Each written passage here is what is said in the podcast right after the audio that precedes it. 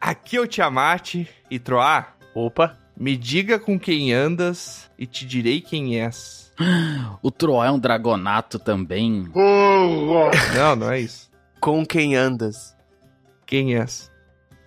Que merda. Achei que vocês iam inovar, meu.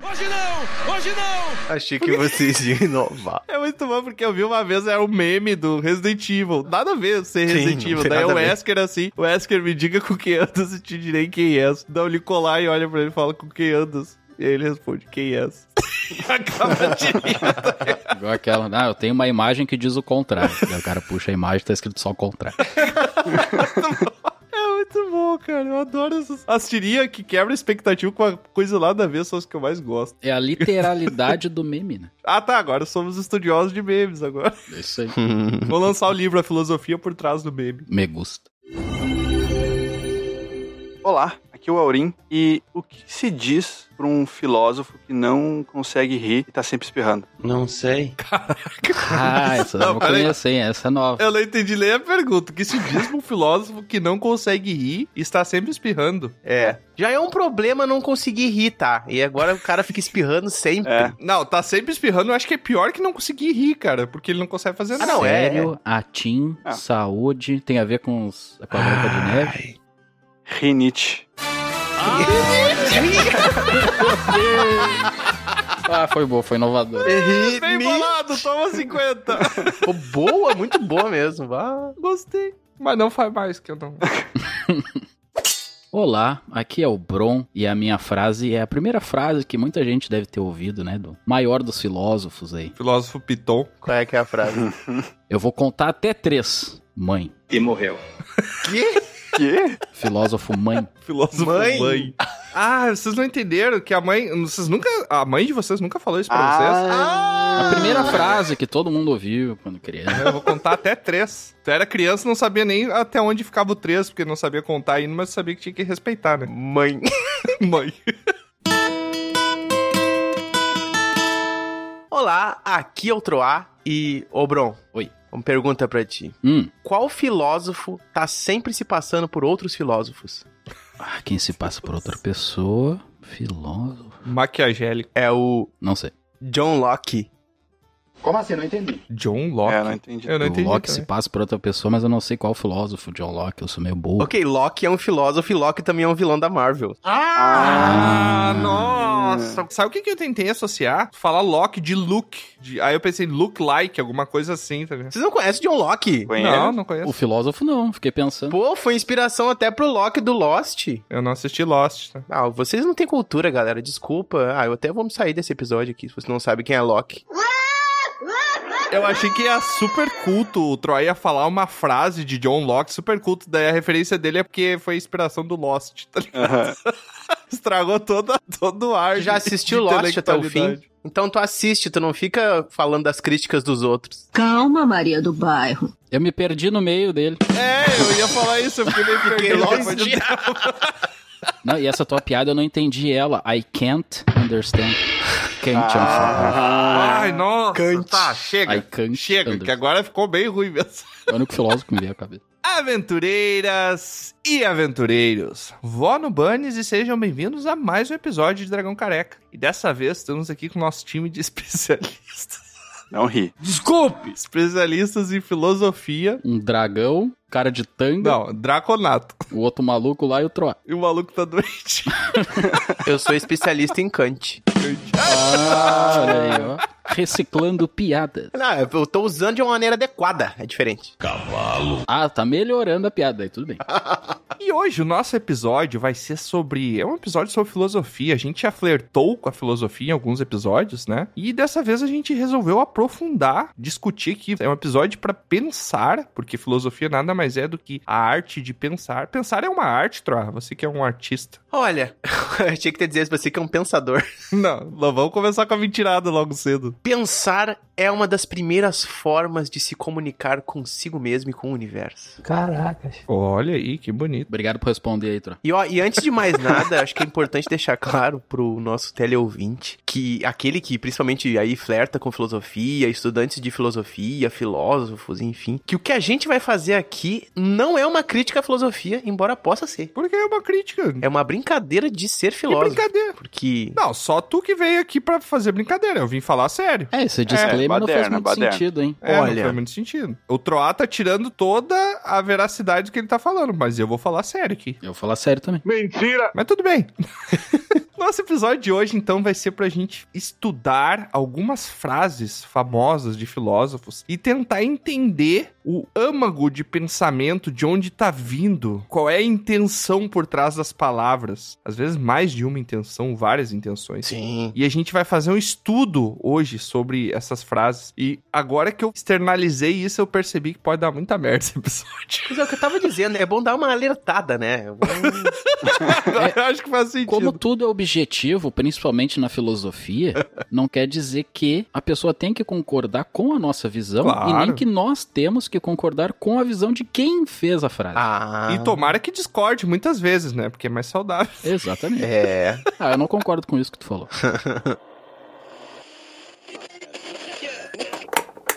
Eu não acredito que, na minha segunda aparição, o Tiamat já esqueceu de me chamar. Eles acham que eu não tenho sentimentos, pois sou uma máquina. Pois é, a Skynet também não tinha. Bom, hora de dar os avisos da semana. O primeiro é para que você nos siga através dos portais que estão na descrição desse episódio. Estamos com conteúdo exclusivo no nosso Instagram, que são as estaurinhas, as tirinhas do Aurim sobre aventuras que expandem o universo do Dragão Careca. Você pode nos seguir lá e ativar o sininho que fica na página do perfil para não perder nenhuma postagem. Além disso, você também pode nos seguir no Spotify e dar cinco estrelinhas, pois iremos trocar todas elas por um álbum de figurinha da Copa, já que o plano da Air Fryer não deu muito certo. Além disso, temos um puxadinho aqui da guilda onde vendemos as camisetas do Dragão Careca, que é a sua chance de comprar armaduras exclusivas que dão um bônus de mais dois em piadas ruins. E por último, e não menos importante, também deixo aqui um convite para que você participe da guilda, o grupo de apoiadores do Dragão Careca. Assinando a guilda, você terá vários benefícios, como participar de sorteios exclusivos, ter um contato direto com todos os integrantes do Dragão Careca e poder ter relatos super legais como esse daqui. Olá, aventureiros e ouvintes! Aqui é Cara Olivo, barista oficial da guilda e arremessadora de churisteta da guilda do Dragão Careca. Falo diretamente do vilarejo de Tapes, localizado em Salt Big River, para quem não entendeu, Rio Grande do Sul. E venho dizer que ser um membro da nossa guilda é um modo de descobrir que a sua piada ruim pode fazer o Tiamat virar uma chaleira de tanto rir, entre outras vantagens que você só irá descobrir fazendo parte dessa grande família doida que é a guilda do dragão careca. Vó no banho. Vó no banho? Eu acho que não, hein? Vó no Bunnies e até a próxima! Se conseguirmos levantar algum valor para a guilda, eu poderei ganhar um novo dispositivo de voz para parar de ter essa voz ruim. Continue agora com o episódio.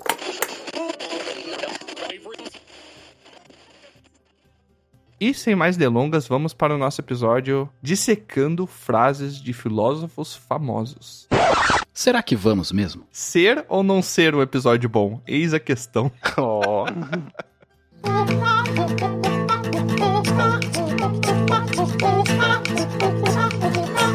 Olha, antes de mais nada, eu gostaria já de definir uma coisa importante aqui, tá? O que, que é filósofo? O que seria filosofia? É um país da Europa. Errou! Ih, seis horas de episódio, vamos lá. Ah, não, vamos, vamos. Tudo começou com Platão, Tudo Sófocles. começou com Flófocles. O quê? Não, a palavra, a etimologia, Flócos. porque como vocês sabem, eu sou um cara, Fló- Locks. como vocês sabem, eu sou um cara que valoriza a palavra, Não parece. Hum, significados e essas coisas e tal, né? E a filosofia já é uma junção aí, né, de duas palavras gregas. Zofia é estudo. Exato, Sofia vem de quê? Da É minha prima? Ah, merda! de saber, estudo. Sapiência. E filos vem de filia, que é o quê? Amizade, amor, a alguma coisa. Afeto. Então a filosofia nada mais é do que um amor ao estudo. Caraca. Que bonito, né? Lindo. E o que, que é o estudo, Tro? O estudo é o exercício do pensamento. Então é um amor a pensar, se você for destrinchar um pouquinho mais essas palavras. Já pensou? Já pensou nisso? O estudo é uma coisa que era tudo e agora é só uma coisa. Nossa, tava tão Fez bonito, toda essa né, cara? volta pra essa piadinha cachorra. Aham. Quando passa a ser um estudo, é que ela já é alguma coisa. Ela não é mais o tudo, ela é um estudo. Tá, fica quietinho agora, Tro. É, Então todo estudo é sobre uma história, Por que a história? sobre o passado. Todo estudo é sobre o passado, então. Sim. E se a pessoa tá estudando as possibilidades de acontecer algo no futuro. Não é um estudo. Mas é aí que tá, tem até um filósofo que fala isso, né? Ele fala só conheça. Aliás, não é assim que ele fala, mas ele fala mais ou menos assim, ó. Você deve Ist conhecer like- tá. um futuro. é um filósofo alemão que fala mais ou menos assim, ó. Tá, mas por exemplo, se o cara estiver estudando sobre futurologia. Mas ele tem que estudar a partir do passado. Mas é louco, né? Porque ele vai Todo estudar futuro é estudado a partir do passado. a partir do passado pra tentar prever o futuro. É o antecipassado. Não. Não é prever necessariamente, né? O futurólogo, sim. E o futuromante? O quê? tá, mas vamos lá, a gente tá se Vocês querem que eu Já comece, se falou então? Eu tenho uma, uma seleção aqui muito incrível. Uma seleção? Opa, ritmo de Copa, vamos lá. Ritmo de Copa. e eu começo aqui, já que a gente tá falando de filosofia, vamos pegar alguém bem dos primórdios, né? Que é considerado o pai da filosofia por muitos, o nosso amigo Sócrates. Olha Que também, por acaso, já foi um grande jogador de futebol, né? Ah, corintiano. aí. Sabe como é que ele pegou esse nome, né? Não. Que ele tava escrevendo um livro e a galera. Bom, vocês sabem que naquela época, o- tanto é que ele morreu por causa de ser um pensador, né? Caraca. Fruto disso. E o pessoal não queria escrever as coisas. E uma hora que ele ficou bravo, ele falou só Sócrates isso no livro. E daí. Tu vê que Eu estranho, sabia. eu conheci uma outra versão, Tiamat. Que o nome dele era Tess. Né? Melhor não, hein, Rogerinho? Ah, não. Não, não, não, não, não, não, não, pode. E o resto, eu só imagino. né? Tá, tá banido isso aí. E essa frase aqui que eu vou trazer, pessoal, é uma frase que eu e um grande amigo meu chamado Tiamat, que por acaso é esse aqui que tá aqui junto com a gente, Olha aí, coincidência. Estávamos conversando um dia e entramos numa grande mar de pensamentos. A frase é a seguinte: Sábio é aquele que conhece os limites da própria ignorância. Seria sábio então aquele cara, aquela pessoa que sabe que não sabe? Ah, Ah, apenas sei que nada sei. É, Esse é outro, tá? É importante a gente entender por que, que a gente chegou nesse pensamento, né? Porque a gente estava discutindo que quando você não sabe uma coisa e você busca a resposta, junto com a resposta daquela coisa, você acha pelo menos duas outras perguntas. Exato. Então, toda vez que você sabe mais, você sabe menos, porque você expande o seu universo de ignorância, porque você começa a saber que não sabe. É meio até difícil de imaginar isso, né? Meio contraditório imaginar. Mas quanto mais você sabe, mais você sabe que não sabe. Se torna mais ignorante que tava lá no início. Tava Exatamente. nisso. Que loucura, né? A gente tava pensando nisso. Porque, por exemplo, ah, eu não sei como é que, sei lá, como é que se faz um Foguete. eu não sei como é que se faz um foguete. Vou lá e estudo a ciência pra fazer um foguete e aprendo como é que se faz um foguete. Mas enquanto eu tava aprendendo como é que eu fazia um foguete, me surgiu uma série de outras perguntas. Ai, precisa de combustível de foguete? Tá, mas como é que é feito o combustível de foguete? Como é que eu vou conseguir ele? Isso já são outras perguntas. Exato. Os tipos de cálculos que eu vou precisar pra lançar um É, foguete. As perguntas dão cria, entendeu? Uma pergunta gera pelo menos outras duas quando você tá buscando a resposta. É. A verdadeira sabedoria é você ter consciência da ignorância, da própria ignorância. Talvez seja isso que Platão falou, né? Quando ele disse que só sei que nada sei. É, No caso foi o Sócrates, né? Mas o Platão. Foi Sócrates. Platão deve É ter tudo a mesma concordado com ele coisa. também. Eles eram amigos, né? Foi aluno dele, né, aliás. Exatamente. Mas isso se reflete hoje em dia, né, na contemporaneidade, Ó. na própria Wikipédia. Hum, Se você procurar por, Vamos lá, por vamos marcar. qualquer coisa na Wikipédia, por exemplo, sei lá, foguete, que nem falou o Tiamat. O que, que é um foguete? Tu abre a Wikipédia. Daí daqui a pouco tu clica na palavra mais abrangente de foguete. Que é, sei lá, ah, foguete é uma engenharia que não sei o que constrói. Daí tu clica em engenharia. Uhum. Daí o que, que é engenharia? Ah, engenharia é um estudo não sei o que. Que conhecimento. Cara, em poucos cliques, eu não sei o número, sei lá, oito cliques ali, voltando sempre na parte mais abrangente, você vai cair em filosofia. Ah, Caraca! tudo remete pra filosofia. Exatamente. Será? Nunca testei isso aí pra saber, né? Se Faz sentido o que o Bron tá falando, mas tudo bem. Teleouvintes, testem e digam pra gente nos pergaminhos se isso funciona mesmo ou o Bron tá É. só falando groselha. As duas coisas. Normalmente é isso. Mas isso se aplicaria a coisas banais também, porque o exemplo do foguete meio que é obrigado a aprender isso. Então tu vai atrás das coisas que tu não sabe ainda. Mas coisas tipo banais do dia a dia funcionaria também? Tipo um rojão. Quero fazer um O bolo, cara sei lá. banalizou o foguete, transformou no rojão, muito bom. O que, que é um bolo? Um bolo? É uma mistura. Mistura de quê? Ingredientes? Uma mistura de ingredientes. Tá. E o que, que é um ingrediente? E um dos significados da palavra, né? Porque um bolo pode ser simplesmente também um monte de gente num lugar discutindo, fazendo ah, um não. bolo. é- Sim, sim. Pega então um bolo de gente. Uhum. O que, que é? Um bolo de gente é algo formado por pessoas. Uhum. Pessoa, o que, que é uma pessoa? Cara, em poucos cliques já tá em filosofia. É, você vai destrinchando. É, as- pro Hannibal Lecter, um bolo de gente pode ser outra coisa também. né? É, pra Aristarco. Não, e aí remete à mesma Alder etimologia de fazer um bolo com ingredientes, né, Troa? Nesse caso aí. Sim, tá. exato. Todo bolo é um só. Tro, repete a, a frase, por favor. A frase é a seguinte: Sábio é aquele que conhece os limites da própria ignorância.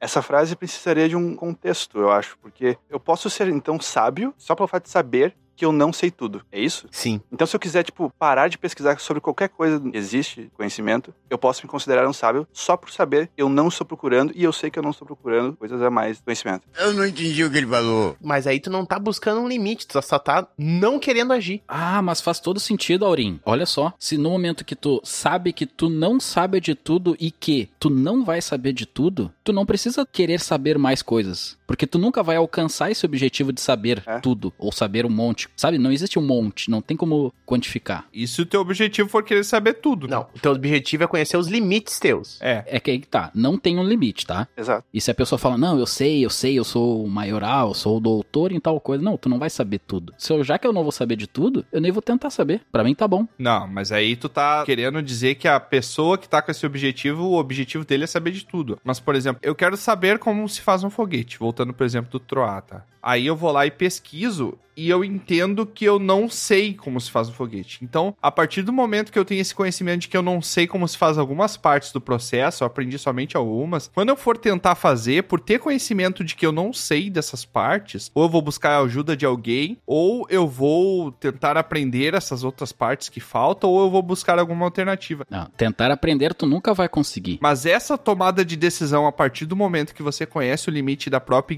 ignorância, ela já é uma tomada de decisão mais sábia do que você tentar fazer uma coisa que você não sabe sem tentar aprender ou tomar alguma outra saída, entendeu? Eu entendi o que tu quer dizer, mas tu tá indo pro outro lado, que é tu saber algo e ter o limite de não ir além do que tu já sabe. Seja por não querer fazer alguma coisa errada ou sei lá o quê. Tu pode sempre expandir a tua mente. Eu tô dizendo que quando tu consegue ter noção de até qual é o teu limite de conhecimento sobre uma área, tu consegue tomar decisões em cima daquilo de uma maneira muito mais consciente, uma maneira muito mais inteligente do que quando tu não tem isso, entendeu? Eu tenho uma reformulação dessa frase. Eu faria assim, ó.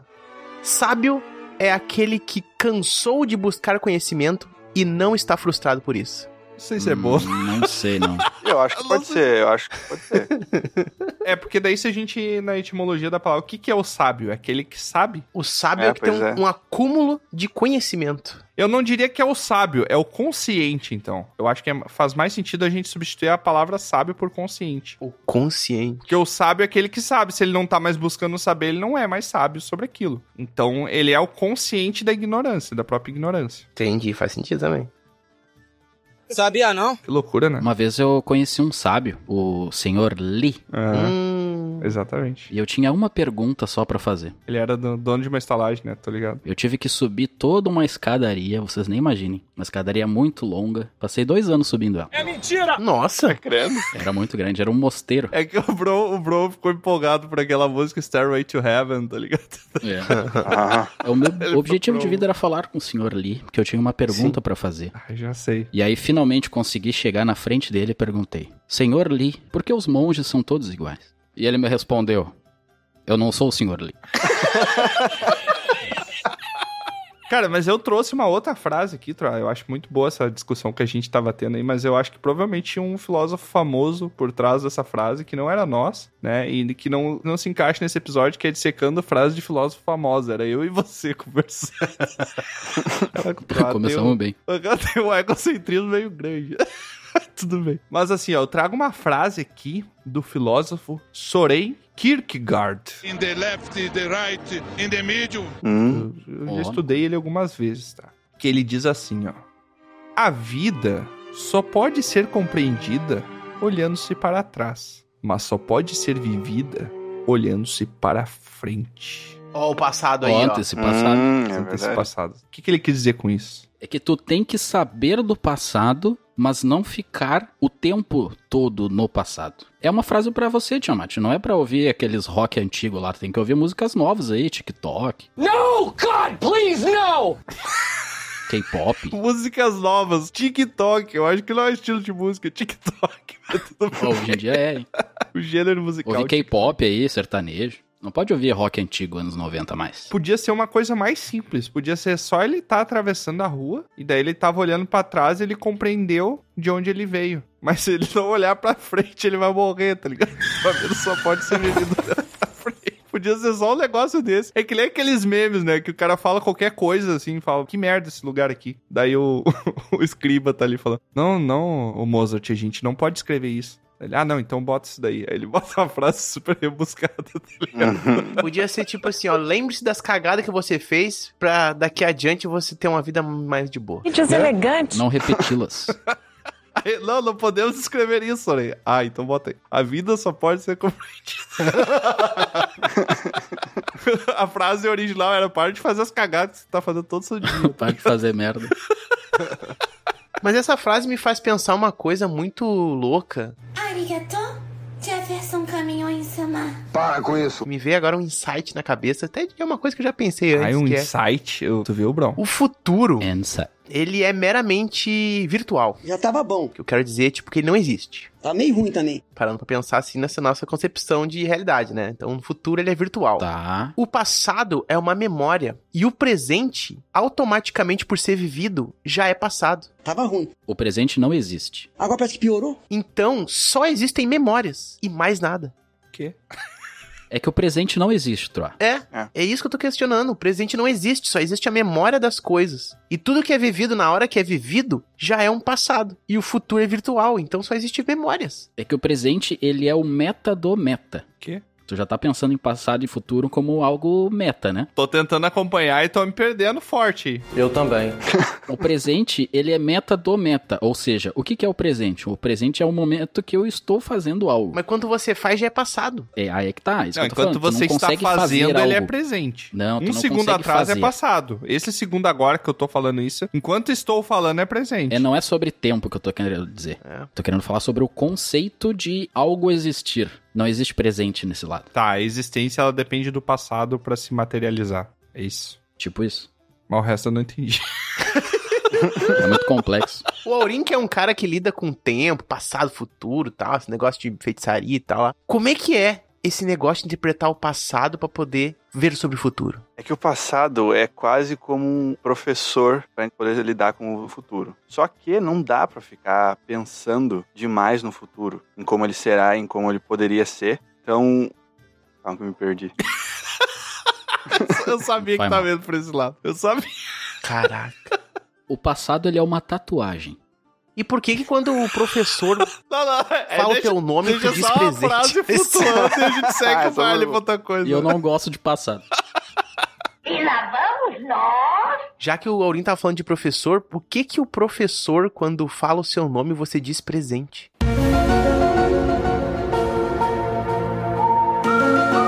Exato, eu tava pensando nisso. Porque ele está na ocasião ali. Mas assim, olha que loucura. O futuro, ele não existe, como o Troa falou. Mas ele é virtual, né? Conforme o Troa falou. Mas você pode fazer um planejamento, olhando pro passado, você pode fazer um planejamento para definir uma parte do futuro de maneira estatística. Então, por exemplo, eu caí de bicicleta e me machuquei. No passado, né? Está no passado. Porque eu tentei virar o guidon enquanto tava pedalando. E daí eu caí. Então eu sei que se eu fizer isso, a chance de eu cair é muito grande. Então no futuro, eu não vou fazer isso porque eu sei que estatisticamente Hum. eu tenho uma chance maior de me machucar. Por mais que o futuro seja puro caos, a estatística de probabilidades de coisas existirem, ela pode ser calculada. Então, por exemplo, ai, não vou planejar nada no futuro porque pode ser que daqui 10 segundos caia um meteoro e exploda todo o planeta. Todo mundo morreu! Só que a chance disso acontecer estatisticamente é muito baixa. Então tu não pode planejar o futuro pensando que qualquer coisa é possível sem medir a porcentagem de chance disso acontecer. Por isso que o universo ele pode ser compreendido tanto a questão do tempo. Claro que não é bem por isso, né? Mas isso é uma das aplicações que dá pra fazer de uma maneira praticamente matemática. Por mais que você não saiba o que vai acontecer no futuro, você consegue ter um certo controle mínimo do que é mais provável de acontecer. E daí você precisa se basear. Uhum. A estatística, ela não acontece puxando dados no nada. Ela precisa se basear em alguma coisa para poder fazer o levantamento de números. Então ela vai se basear no passado. E isso é uma coisa que pode até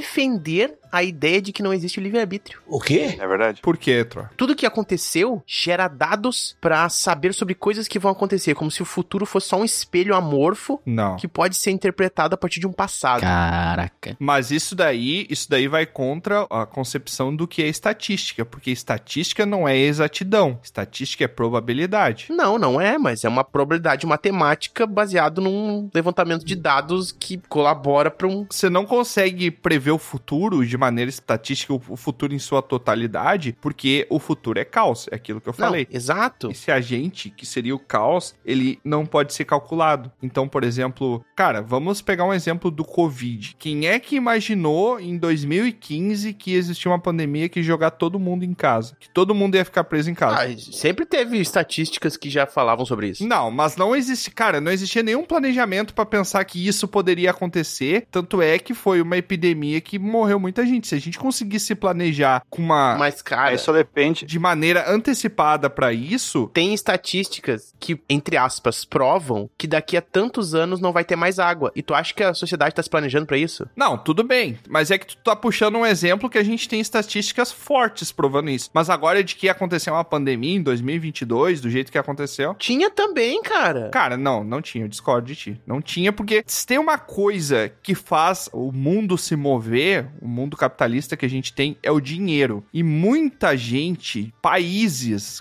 governos, perderam muito dinheiro por causa da pandemia. O negócio que tu falou, as pessoas não estão se preocupando com a perca de água, Vamos falar certinho agora? é porque de maneira econômica, economicamente falando, não é interessante essa preocupação agora. E o capitalismo move o mundo. Mas a pandemia não era interessante pra ninguém, não era interessante pra ninguém, não foi bom pra ninguém, entendeu? Pensando de uma maneira bem fria, eu nem tô pensando da maneira humana, da, da catástrofe. Cara, se tu que- pensar de uma maneira bem fria, Foi. infelizmente a pandemia foi boa pra certas coisas sim. Por que que foi boa? Mas aí é aquela coisa bem fria avaliando economicamente. Claro, mas, mas por que que foi boa? Me dá um exemplo. Cara, eu não, na verdade, nem queria entrar nesse assunto que eu acho que é muito polêmico. Claro, é muito não sei porque eu comentei.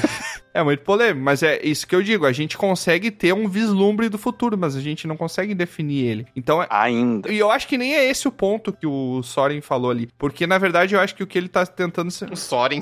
Mudou So- o nome do cara do nada. É Soren ou é Soren? Soren. Pode ser o Soren, então. Soren Kierkegaard. Eu acho que nem esse é o ponto. O que ele tá falando é que, às vezes, as pessoas ficam muito presas no passado, como o Troá fez a apologia ali. Elas estão sempre olhando pra esse espelho que é o passado. Elas acham que o passado pode definir o futuro. Justamente até se encaixa um pouco o que eu tô falando. O passado é importante pra definir de maneira estatística qual é a probabilidade maior de coisas acontecerem no futuro, mas ele não define de maneira totalitária o que vai acontecer no futuro, porque existe o caos, entendeu? Então é importante sim você fazer um planejamento olhando pro seu passado, mas se você pensar que o passado vai definir o futuro, você vai deixar de ter muitas vivências ou vai ter muitas surpresas negativas com coisas que você não estava esperando, entendeu? Tá, mas olha só, ô, Tiamat. Diga. Tem que entender que o presente, ele é o passado do futuro. E o que, que é o pretérito mais que perfeito, bro? Ah, eu já não sei.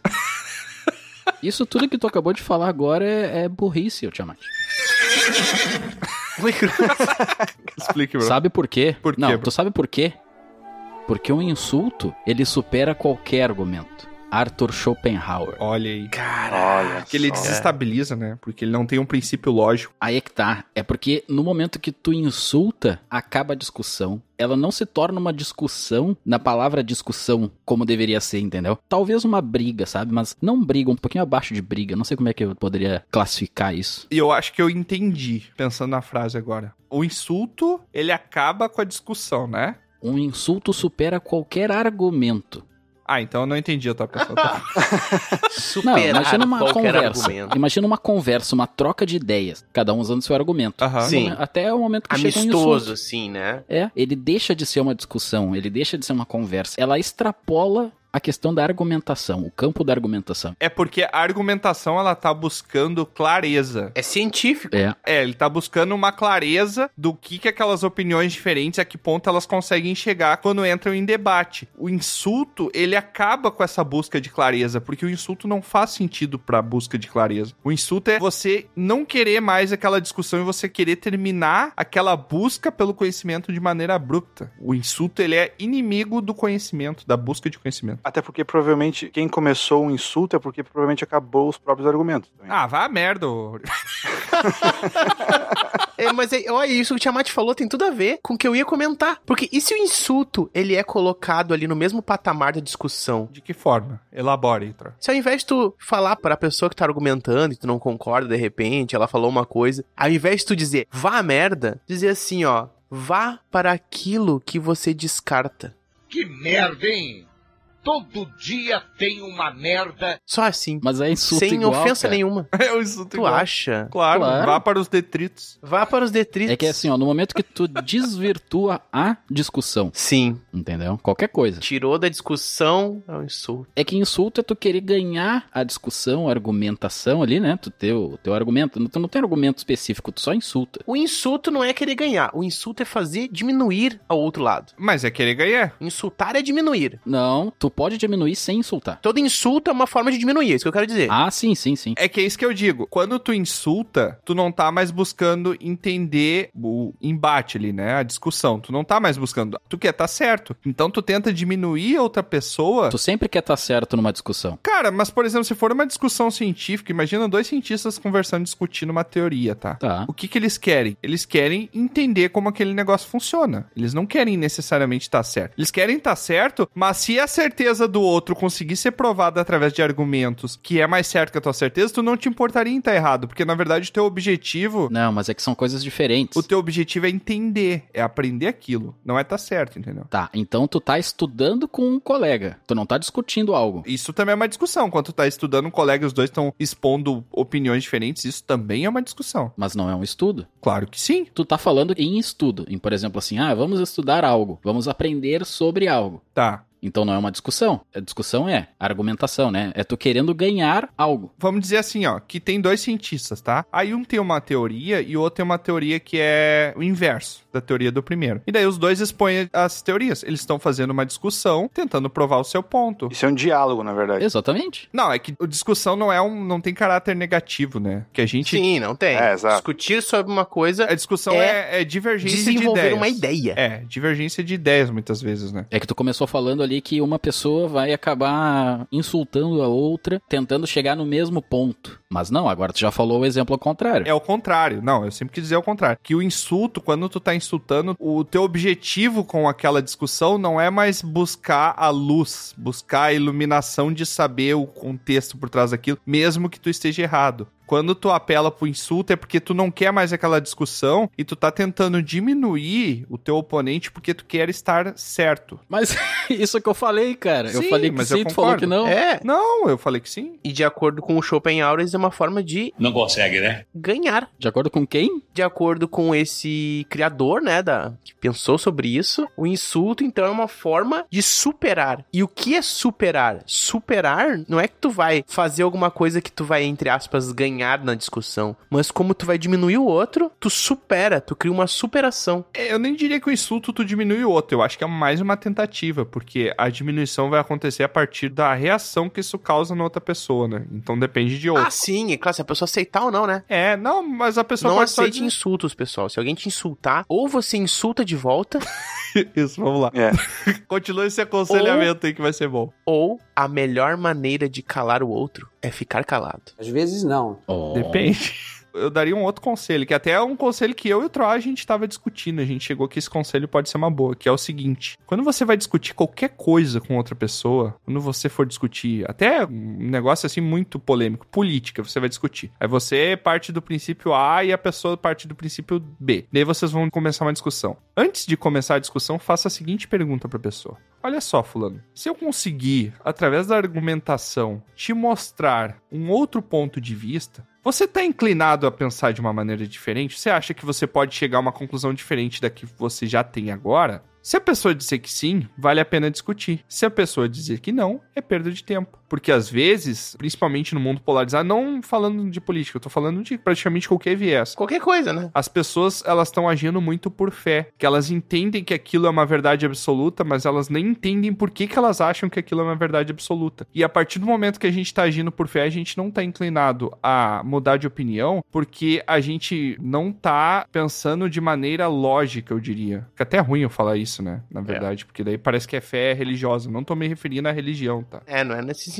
É um outro viés. Eu tô falando fé de tu acreditar naquela ideia acima de qualquer outra forma de pensar sobre aquilo, entendeu? Se tu chegar pra alguém perguntando isso, a pessoa vai falar, claro que sim, pode, pode. Mas me- na prática. Se tu tiver um argumento bom aí, tu vai, vai conseguir me convencer sim. Só que nunca vai ser o suficiente. A pessoa tá sempre enviesada. É que depende, porque quando tu faz essa pergunta pra pessoa, eu imagino que ela vai pensar, ela pensa, assim, será que tem alguma coisa que possa me fazer mudar de ideia? Essa é a questão. Se a pessoa responder que não, e ela pode responder que não, não adianta a discussão, entendeu? Porque vocês dois só vão se desgastar na discussão ali, dois ou mais pessoas vão desgastar, e ninguém vai convencer ninguém de nada. Então, na verdade, vai ser duas pessoas apresentando seus pontos e uma discordando da outra. Mas é isso que eu tô falando. Se tu chegar pra qualquer. Cara, é muito, muito raro sem alguém falar, não, não vou mudar. Todo mundo fala, não, beleza, fala aí o que que tu tem pra falar. Se for bom, eu vou. Já cheguei pra pessoas da minha família que eu cheguei, fiz essa pergunta antes e a pessoa falou: Não, não tem nada que tu possa me falar que vai fazer eu mudar de ideia. Eu falei: Tá, então beleza, então não tem motivo da gente ter entrado nessa seara, né? A maior batalha é aquela que nunca aconteceu. Exatamente. Quem é que fala isso, bro? Jack Chan. Idiotas! Claro que não, isso daí Cara, tem tem muita kit. cara de arte da guerra, tá ligado? Mas não foi ele que falou também. Falando então sobre isso, de pessoas conversando, e discutindo e discordando e não querendo ouvir. Brigando, quebra-pau, troca de soco. Tem uma frase de um filósofo, a frase é mais ou menos assim. E aqueles que foram vistos dançando foram julgados insanos por aqueles que não podiam escutar a música. Frederick Nietzsche.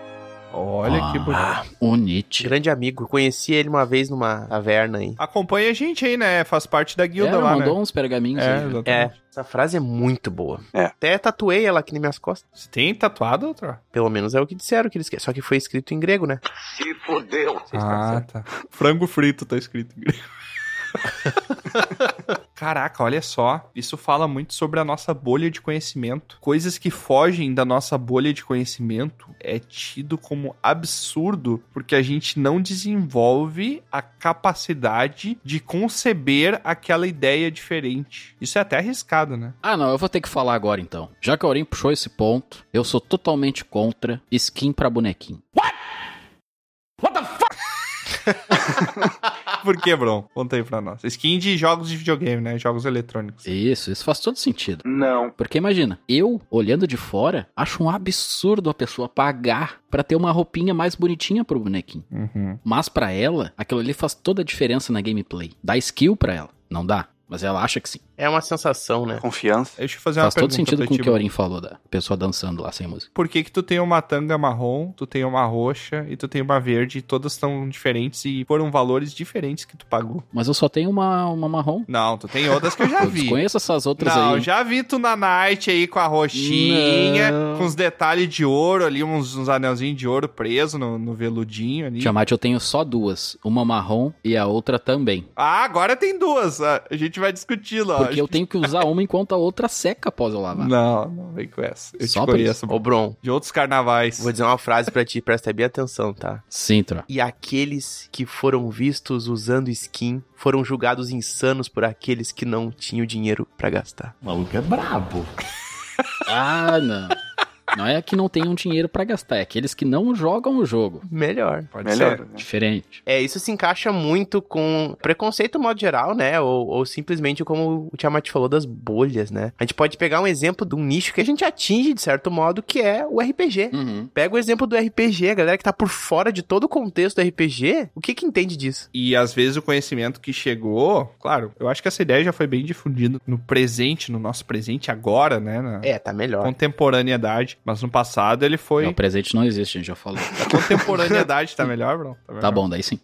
Mas no passado, por falta de conhecimento sobre o hobby, né? Teve muito preconceito, até de pensar que era alguma seita satânica. E não teria problema nenhum se fosse satânico, né? Porque o Estado é laico, tem esse detalhe aí também.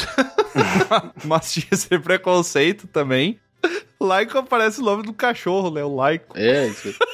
Vem cá, laico, passa, passa, laico.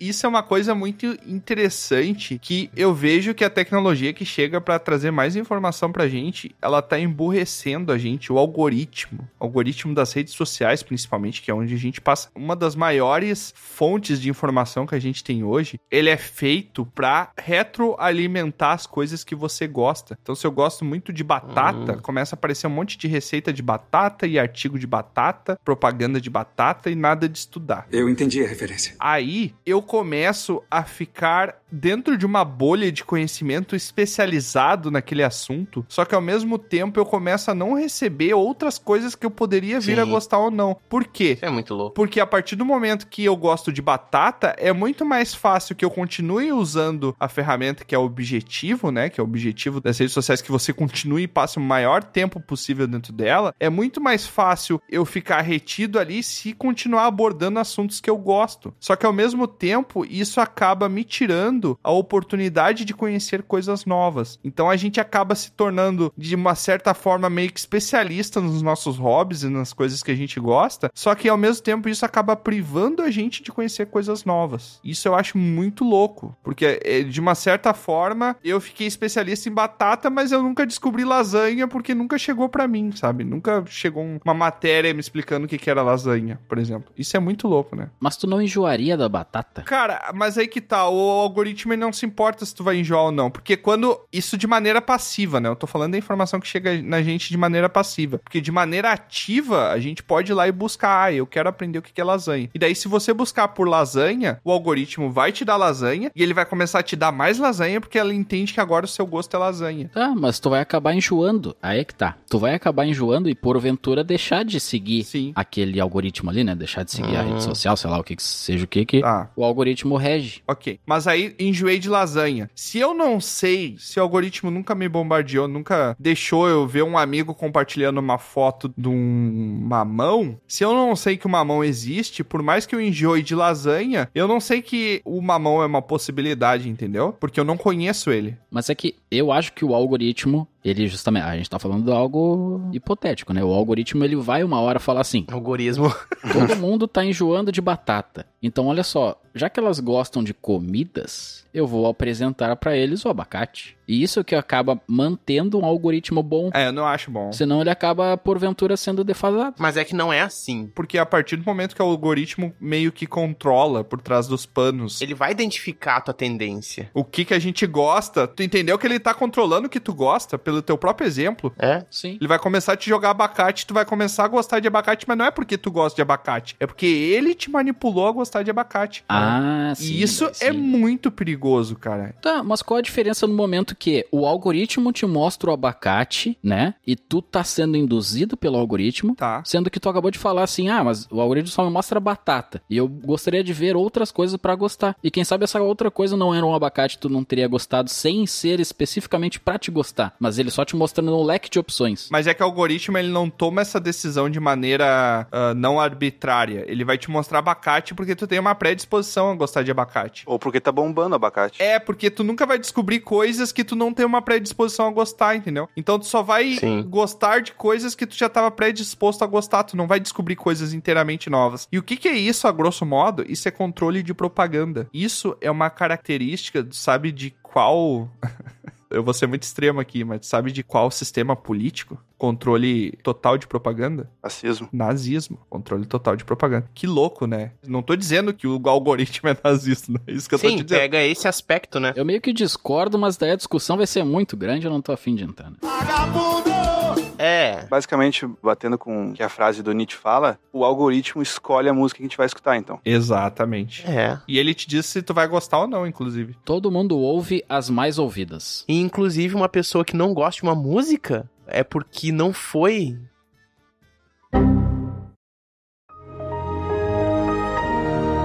Não formulei direito a frase, não era isso que eu queria falar. Eu É Às vezes sei como é. controla, ele faz uma pausa dramática, não é porque ele tá trazendo drama, é porque ele não ele se perdeu no meio do pensamento. é, a dança do algoritmo é uma coisa muito louca, né? Dança? Dança, gatinho, dança. Por isso que eu digo, galera, olha só, as pessoas sempre dizem, aliás, hoje em dia não dizem tanto, tá? Inclusive muitos estudiosos estão tentando tirar essa ideia que foi criada, que é que a internet é uma ferramenta. A internet não é uma ferramenta. Ah, eu acho que a internet é uma ferramenta. Ela começou como uma ferramenta e se tornou uma certa dependência social. É, porque uma ferramenta é uma coisa que está à sua disposição e você simplesmente decide usar ela e usa como uma extensão do seu corpo. A internet tem isso? Tem. Mas além disso, a internet ela também te usa. Ela é uma coisa já. É uma simbiose, né? Ela não é uma ferramenta ali parada à tua disposição e, ah, vou entrar na internet hoje. Não, ela tá influenciando teu dia mesmo tu não entrando nela, sem tu perceber, todas as coisas à tua volta. Ela não é uma ferramenta, ela é uma outra coisa que ainda não há uma definição. Talvez. Bipolaridade não é uma simples mudança de humor. A não ser que tu seja, sei lá, o senhor Juscelino que mora lá no meio de uma fazenda, no meio do nada, que não tem TV, não tem nada. Mas isso é uma exceção, né? Uma exceção total, porque a gente tá vivendo num mundo que é totalmente conectado, né? Claro que vão ter regiões que isso não vai ser uma verdade tão grande. Pelo menos dentro da nossa bolha, porque daí também já é a gente usando conhecimento dentro da nossa bolha de conhecimento, né? Dentro da nossa bolha de conhecimento parece uma verdade muito grande de que a internet rege muita coisa no mundo hoje em dia, né? Louco, né? Bem louco. E Troá, tu se perdendo no teu pensamento ali, porque tu tava se esforçando demais pra retomar a linha de raciocínio. Isso é uma coisa que o Henry Thoreau, eu acho que é Thoreau o nome dele. Throw. Thoreau, Thoreau. É, se escreve Toreal, tá? Thoreau. É Throw. É Touro. o cara que Thurro. escreveu A Vida nos Bosques? Não sei. Mas ele diz assim, ó.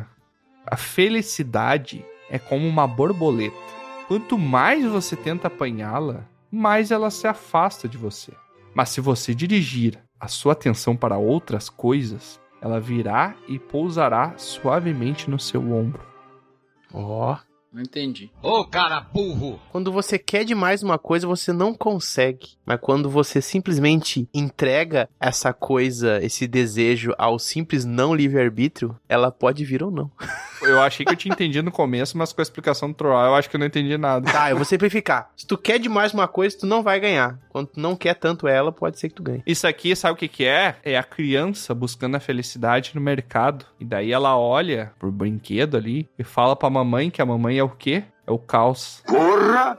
Tudo isso? Mamãe caos. Aí a criança fala assim: Mamãe, eu quero muito comprar esse bonequinho da felicidade. Salgadinho. Daí a mamãe fala assim: Na volta a gente compra. Filho da... E aí, quando você não quer mais, que você se tornou um adulto, que você já não tá mais buscando aquilo, agora você tem dinheiro pra comprar. Pode chegar no mercado e comprar, mas você já não quer mais aquilo. Então tem que vir de maneira inesperada, eu acho. Eu não sei se eu, eu acho que eu me perdi no raciocínio. Mas aí você tá pressupondo que a pessoa vai perder o interesse em borboletas. Não, mas aí não.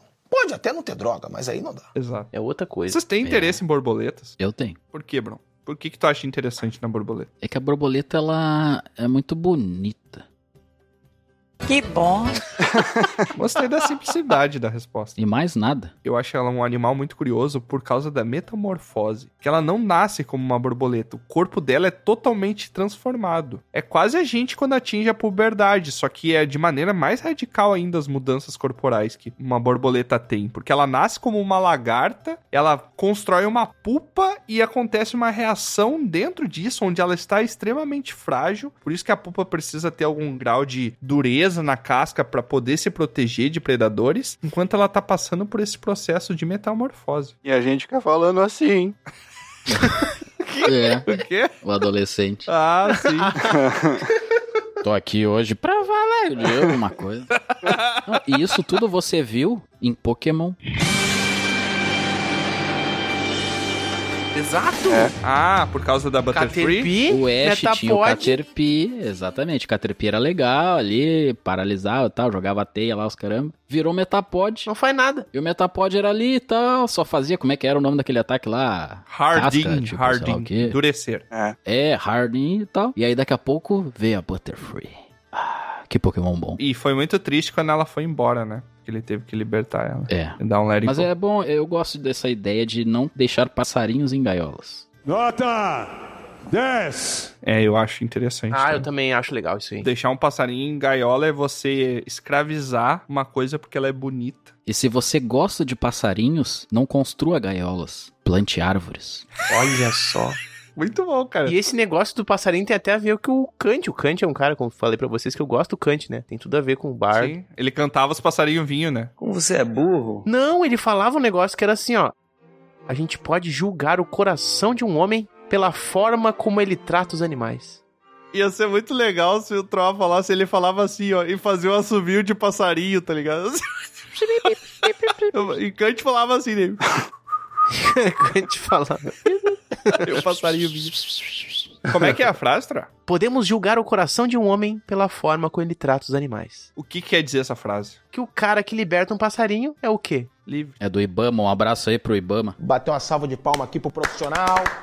É um sujeito que preza pela liberdade. A Lusa, a Lusa que cuida de uma raposa. Sabe o que, que isso quer dizer? É que nem aquela frase, se tá no encontro com qualquer pessoa que seja, tu consegue saber se ela é uma... Tem que dá um trato no animal. Mostra o passarinho pra pessoa. Não, não é isso. tu consegue ver se ela é uma boa pessoa ou uma pessoa ruim na maneira que ela trata o garçom. Vocês já ouviram falar nisso? Chamou o garçom de animal. É verdade. Não, É. não, não é isso. Conhece bem teu tipo. Eu não é isso. O que eu quis dizer tem tudo a ver com essa frase, porque é assim, ó, você vai saber como uma pessoa realmente é quando você vai ver as atividades que ela faz quando ela não tem nada a ganhar com isso. Não, mas aí é que tá, Tiamat. Eu, por exemplo, eu não trato o garçom bem justamente porque eu sou uma boa pessoa. Quê? E sim porque eu sou precavido, prevenido. Esse é o tal de um cagão. Ah, porque tu tem coisas a perder quando Exatamente. Aí Assistiu o sim, Clube se eu da tratar Luta, ele né? mal, o cara vai lá e larga o... Clube da luta, clube da É. Pelinho do saco do feijão. aham. Mas é isso aí, cara. Eu acho que essa frase quer dizer o seguinte: você vai entender como uma pessoa é pelas atitudes que ela faz sem nenhum interesse por trás. Que ela faz só pela natureza dela. uma referência ao passarinho usar a palavra natureza, né? só porque. Faz sentido isso que eu falei ou não? Eu acho que não, porque sempre vai ter alguma ideia da pessoa pra fazer algo. Sempre vai ter um objetivo. Então nunca vai ser sem ter nada na cabeça, assim, ao natural. Mas uma pessoa que solta um passarinho. Tinha um passarinho preso, eu soltei ele. O que, que eu tô ganhando com isso? Ele tá ganhando a natureza sendo um melhorada. É bom só pro teu próprio ego, talvez. Não precisa gastar em alpiste. se sentir uma pessoa boa. É. Hum, faz sentido. Eu parto desse princípio mais egoísta, assim, que sempre tem um interesse. Por mais possa ser um interesse muito nobre por trás do que tu tá fazendo, mas sempre tem algum interesse. Porque se não tem interesse, não tem sentido numa coisa que tu faz. Quando a gente fala interesse, parece que é uma coisa mais egoísta, né? Que a gente tá pensando em algum tipo de ganho em cima daquilo. E não necessariamente. O interesse pode ser uma coisa muito nobre, mas ainda assim é a palavra certa a ser usada é interesse, né? Então tá bom.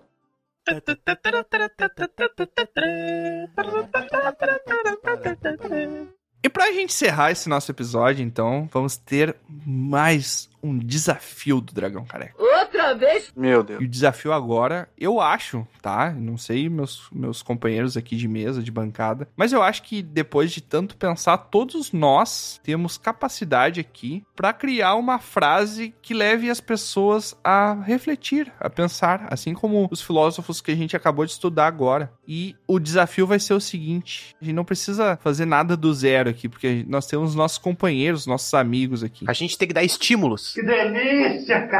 Isso, exatamente. Então vamos fazer o seguinte: nós estamos entre quatro aqui. Cada um vai falar uma palavra e a quarta pessoa vai ter que criar uma frase filosófica sobre aquelas três palavras. Tem que conter as três palavras. Vai dar merda, vai dar merda. Ótimo. E todo mundo vai sair daqui com uma frase filosófica. Que tal? Ótimo, é isso aí. Pode ser. Então tá, vamos, começa com troar, então.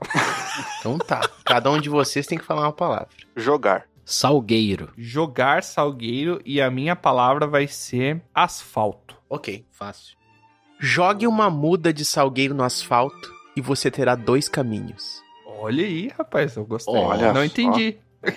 Eu pensar, eu acho que vou se pensar. tu jogar uma muda de salgueiro no asfalto, ele morre, né? Não acontece nada. Não. Vai nascer uma árvore no meio da estrada do asfalto que vai dividir ela um racho no meio e vai separar em dois caminhos. A natureza é muito mais forte do que o O homem. Um bicho grosso do interior vai dividir um racho. Um racho. Uma rachada. Um racho? Um racho. Uma rachadura. Eu nem sei se existe um racho. Prefere rachadura? Não, eu acho o racho mais engraçado, mas eu acho que não existe o racho. Assim como o Troar está enriquecendo o nosso vocabulário com palavras novas, eu vou adicionar um racho. Um racho. Vamos lá, quem é o próximo aí? Próximo é o Bron. Manda. Baiacu. Caixa. Caixa? Caixa. Tiamat. É interessante ter um verbo, né? Tragar. Tragar. Tragar baiacu e caixa. Jamais trague uma caixa de baiacus esperando uma caixa de salmãos. Isso aí que você disse é tudo burrice. Salmão. Salmão. Eu nem sei o plural de salmão. Eu fiquei pensando. Salmãos mesmo. Mas eu acho que é salmãos mesmo. Entendeu, Troa? Olha só, jamais trague. Tragar uma. O que é tragar uma caixa? Trazer? Ah, jamais traga! Ah, merda. um Não, não, não. Trazer e tragar são duas coisas diferentes. Não, sim, pois é. é. Seria trague, jamais trague. Eu falei jamais traga. É, Não, tu falou, mas, falou jamais trague. O certo é jamais traga. Tá, então. eu falei tragar, ele, ele tentou converter pro trazer. Sei lá. E aí nós temos o acesso de asma. Mas o que importa é a filosofia da frase. Claro. É. A ideia dela é o quê? Se você planta rosas, você não espere colher maçãs. Fumos. Rosa é uma coisa boa, né, Baiacu? Acho que não. Depende. Bom, baiacu é legal. É baiacu, é legal. Eu acho muito interessante. Ah, baiacu é um peixe muito legal. Ele infla Peixe. e é venenoso. Peixe. É do jamais trague o peixe. Um racho no peixe. O cara fumando peixe. Jamais trague o racho no peixe. Vai, essa é Eu uma gosto de uma frase. nova frase, uma nova frase.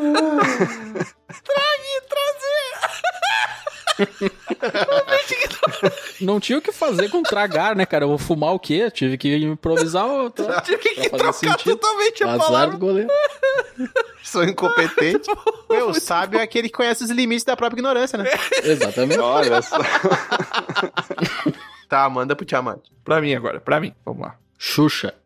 Ah, não, não, não pode ser uma coisa específica, tem que ser uma coisa. Feixe. Feixe. Hum, feixe interessante. Feixe. Capa. E é feixe de feixe de luz, não é feixe de É, isso aí. sotaque Fechar. de fechar. Feixe. Português falando não feixe.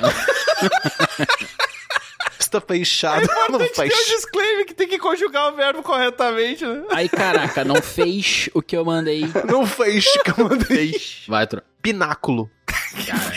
Mamãe querida.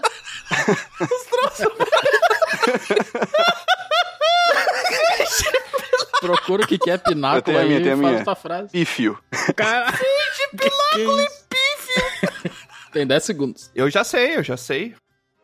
A certeza é o feixe escolhido como pináculo pelos pífios. Oh. Olha. O Caramba. que, que isso quer dizer? Pináculo é o ponto mais alto, né? O É. topo. Yeah. O pífio é alguém meio burro. É. Feixe que não fez muito sentido. Assim, o feixe é o foco. É né? uma linha de luz, entendeu? Um feixe. Quando você tá com a janela entreaberta e tá entrando aquelas linhas de luz, Pode ser um raciocínio. são vários feixes. Sinônimo de raciocínio. É, pode ser. É. Olha aí. Deixou mais filosófico do que eu imaginei a frase. Ficou muito bom. Muito bom. E agora o Aurim, querido, né, que escolheu o pife pra Olha mim. só, olha Ah, vou saber que eu vou ter a chance. A vingança nunca é plena. Mata a alma e é envenena.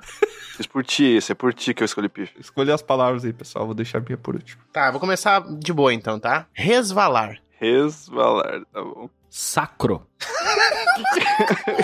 Com sacro. E eu escolho decaedro. Não, peraí. Decaedro. Sacro, resvalar e decaedro. Decaído, deixa eu pesquisar o que é. Decaedro não é um troço de 10 lados? Decaedro é um dado de 10 lados. Exato. É, mano, dá. Tem que ser algo mais filosófico. Não, é um polímero com 10 Pô. faces. Pô, negócio com 10 faces não é filosófico? Mas tem que ser 10 faces iguais. Não, necessariamente. Um dado de 5, 5, 5, tudo que é lado. Bem bom, o cara gosta já sabe o resultado, mas assim. Isso aí, tudo igual. Quais são as palavras? É decaedro, sacro e resvalar. Tá louco. Sinto vingado. Bah, a minha tava muito fácil. Sacros são aqueles que resvalam entre as faces de um decaedro de crença. Caraca! Ah, sacros são aqueles que resvalam entre as faces. um As 10 faces decaedro de uma de crença. crença. Ou seja, Às vezes tu pensa uma coisa, outras pessoas pensam outras, mas tu acaba resvalando. Caraca, não! Eu tenho uma ideia melhor, cara. Não, ideia, desculpa, não é ideia melhor. Eu tenho uma correção, uma... Putz. Não, não é Não, isso que dizer. não, troca a frase então. Nessa tua merda aí que tu pensou, Eu tenho uma interpretação. é melhor não, não, errei. Uma Não, é correção. uma interpretação. É uma interpretação. Não estraga. Né? Olha só. Sa...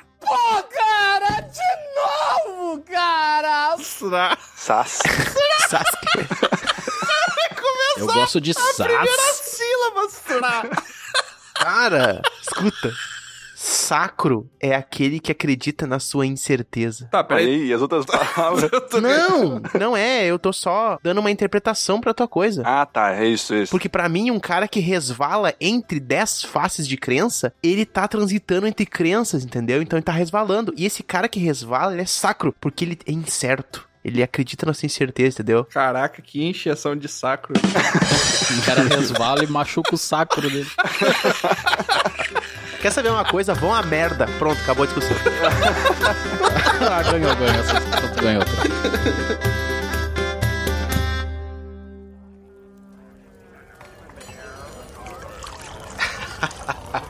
Olha, eu confesso que eu não imaginava que nosso grupo era capaz de tanto raciocínio.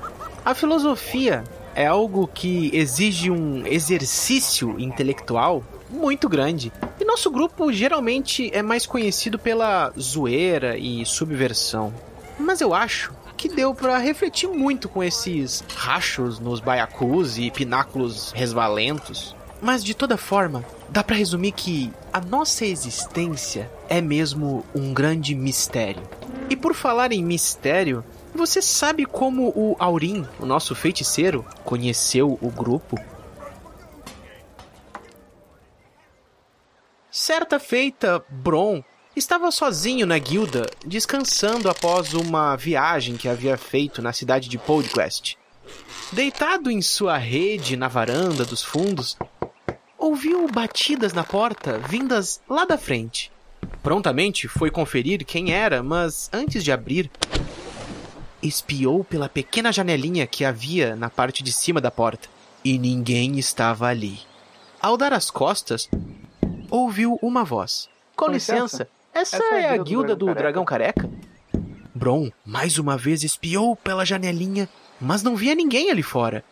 Desconfiado, empunhou seu martelo e abriu rapidamente a porta. Eis que ele se depara com um pequeno viajante halfling. Ué, por, acaso, você não viu quem bateu aqui na porta? Perguntou o Bron. Na, Na verdade, verdade, fui, fui eu, eu. respondeu o halfling. O pequeno disse que se chamava Aurim e que era um feiticeiro do tempo que viajou por muitas realidades fractais de multiversos intraplanares para chegar até ali. Em suas andanças e descobertas, conheceu uma entidade cósmica primordial que lhe disse para encontrar o grupo e que deveria contar algo de extrema importância para eles. O único empecilho é que ele havia esquecido o que era. Brown havia ficado sem reação após ouvir tantas coisas estranhas e apenas o convidou para entrar e tomar alguma bebida enquanto Aurin tentava recorrer à sua fragmentada memória.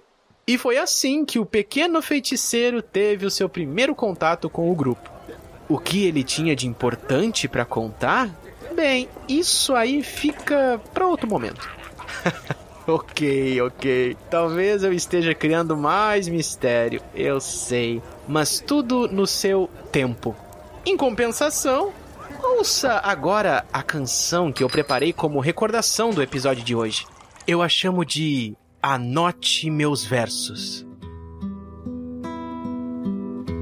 Se eu fosse só filosofar, quando eu começo a cantar. Cada frase é pra você pensar. Anote meus versos.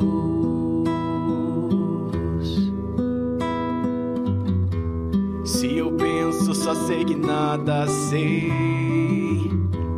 Te insultar pra ver se eu ganhei. Algum peixe que eu já traguei. Anote meus versos e dançar algo incomum. Se sou louco, eu sou só mais um. Sacrilégios cometi alguns. Anote meus versos.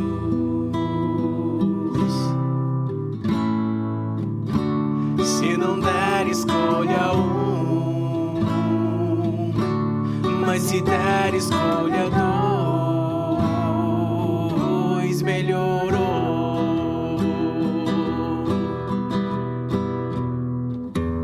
Pra entender é só olhar pra trás. Mais pra frente eu vivo muito mais. Pináculos são tão legais. Anote meus versos.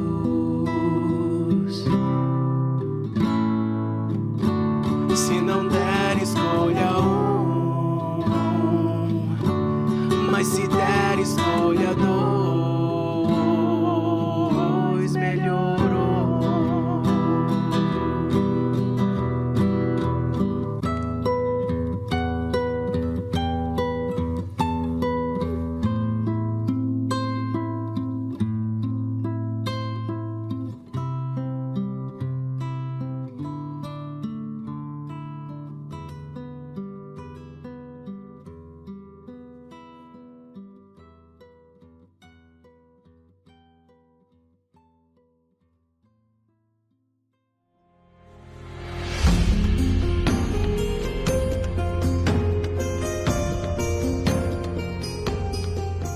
E mais um episódio chega ao fim.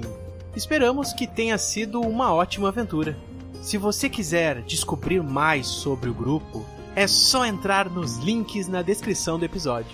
Foi muito bom ter sua companhia até aqui, mas agora o bardo se despede. Obrigado por nos acompanhar e até a próxima!